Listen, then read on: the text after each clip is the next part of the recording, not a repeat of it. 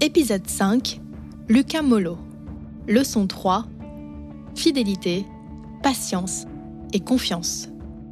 Dans les premières années de sa carrière dans l'industrie pharmaceutique, Lucas enchaîne les postes en RD ou dans les affaires médicales. Après avoir passé quelques temps chez un fabricant de dispositifs médicaux, il décide de revenir dans l'industrie du médicament. C'est comme ça qu'il arrive chez Wyatt, entreprise qui sera quelques années plus tard rachetée par Pfizer.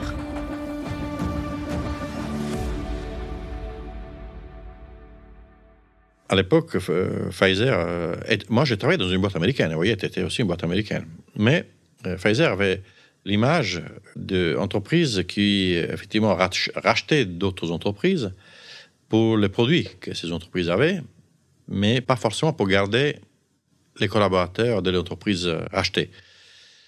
Je me suis dit, bon, là, finalement, il faut que je, reprenne ma plume, je commence à écrire des lettres de motivation et des CV pour pouvoir peut-être trouver autre chose.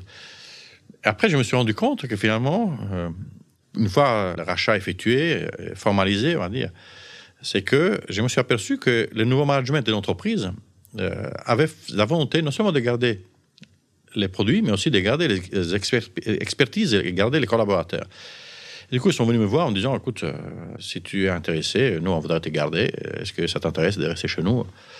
Et voilà, J'étais surpris parce que je ne m'attendais pas. Du coup, effectivement, j'ai intégré Pfizer presque de suite finalement, découvert, j'ai découvert une entreprise que de l'extérieur a une image, avait une image, surtout à l'époque, qui ne méritait pas. Parce que finalement, c'est une entreprise qui donnait beaucoup de chance aux gens. Il y avait beaucoup de diversité dans l'entreprise qui permettait aux gens de se tromper. Beaucoup de gens avec des qualités humaines exceptionnelles. Qu'aujourd'hui, euh, voilà, moi j'ai intégré Pfizer en 2010. Bah, je le retrouve encore et, encore plus, je dirais même. Et moi, je suis content de faire partie de ces gens-là maintenant qui impulsent cette culture. Parce que, bon, bah, par chance, je suis arrivé à, ces postes de top management donc en, tant que, en tant que directeur médical de Pfizer France. Je suis content de continuer à soutenir, à supporter justement cette possibilité de faire évoluer les gens, de donner la chance euh, aux gens, de ouvrir à la diversité. Et je trouve cette entreprise exceptionnelle. Lucas explique que pour évoluer dans une entreprise, il faut qu'un alignement se crée entre la culture de l'individu et celle de sa société. Si tel est le cas, il faut être fidèle, patient et faire confiance à son management, même dans les moments les plus difficiles. Moi, je dis toujours, et ça, je le dis aussi à mes collaborateurs, à mes, voilà, mes, managers, à mes, tous ceux qui travaillent avec moi, c'est que la vie ne peut pas être toujours rose. Il y a des périodes euh, où il y a des hauts et des bas. Et quand on est dans une phase où on est dans la phase plutôt creuse, on dire, de, l'expérience, euh, parce que parfois on, me dit qu'on a fait le tour du poste, etc. Bon, finalement, je ne suis pas vraiment motivé. Ben, moi, je dis toujours qu'il faut être patient, il faut être fidèle, voilà. Et il faut être en mesure de attendre son tour à un moment donné. Donc, parce que je pense que on a toujours la possibilité de rebondir. Donc, euh, soit dans la même entreprise, c'est pour ça que si on, veut rester dans la même entreprise, c'est des qualités de, qui va avoir un petit peu de persévérance, de, patience, de fidélité, et, voilà, et, savoir réinventer un petit peu son job. Voilà. Autrement, il faut partir. Voilà. Là, effectivement, bah, on démarre sur une nouvelle dynamique, une nouvelle. Euh, voilà.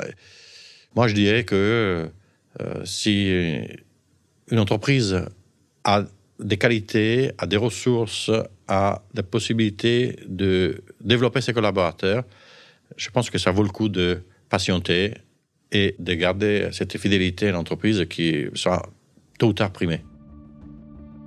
Il n'est pas toujours évident de faire le choix entre rester dans une entreprise et espérer évoluer, ou alors chercher des opportunités ailleurs. Notre loyauté sera-t-elle récompensée? Ne faut-il pas mieux multiplier les expériences pour enrichir ses connaissances et ses compétences? Lucas vous donne quelques conseils pour faire votre choix. Je dirais que c'est surtout une question de potentiel, déjà. Est-ce que l'entreprise a un potentiel pour pouvoir, par la suite, euh, se développer et évoluer? Alors, ça, c'est la première chose. Après, ça se passe entre les collaborateurs et les managers. Je pense que si les relations entre collaborateurs et managers sont transparentes, sont ouvertes, on a la possibilité de fixer ensemble euh, des objectifs, euh, même un, calendrier, on va dire, et qui euh, permettent de faire en sorte que, attendant les opportunités, il faut aussi les co-construire et faire ces chemins ensemble. Quand on, a cette, cette discussion qui est franche, qui est ouverte avec les collaborateurs, on a la possibilité que, de deux côtés, on soit satisfait. D'une part, parce que le collaborateur sait qu'il peut compter sur son manager, parce que dès qu'il y a une opportunité, le manager sera là pour le soutenir. Et pour le collaborateur, à terme, déjà, il va s'investir dans, sa fonction, savoir, c'est la, la, des motivations qu'on pourrait euh, s'attendre si quelqu'un pense avoir fait le tour de son poste. Et le manager peut continuer à compter sur un collaborateur de qualité qui a une expérience, qui a envie de s'investir.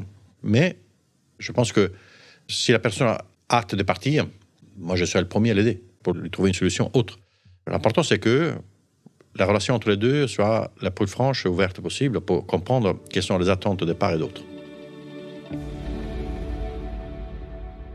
Quand j'étais jeune, en fait, j'avais l'impression que tout n'allait pas assez vite. Parfois, j'étais pas assez patient, justement, et je voulais euh, que les choses aillent plus vite.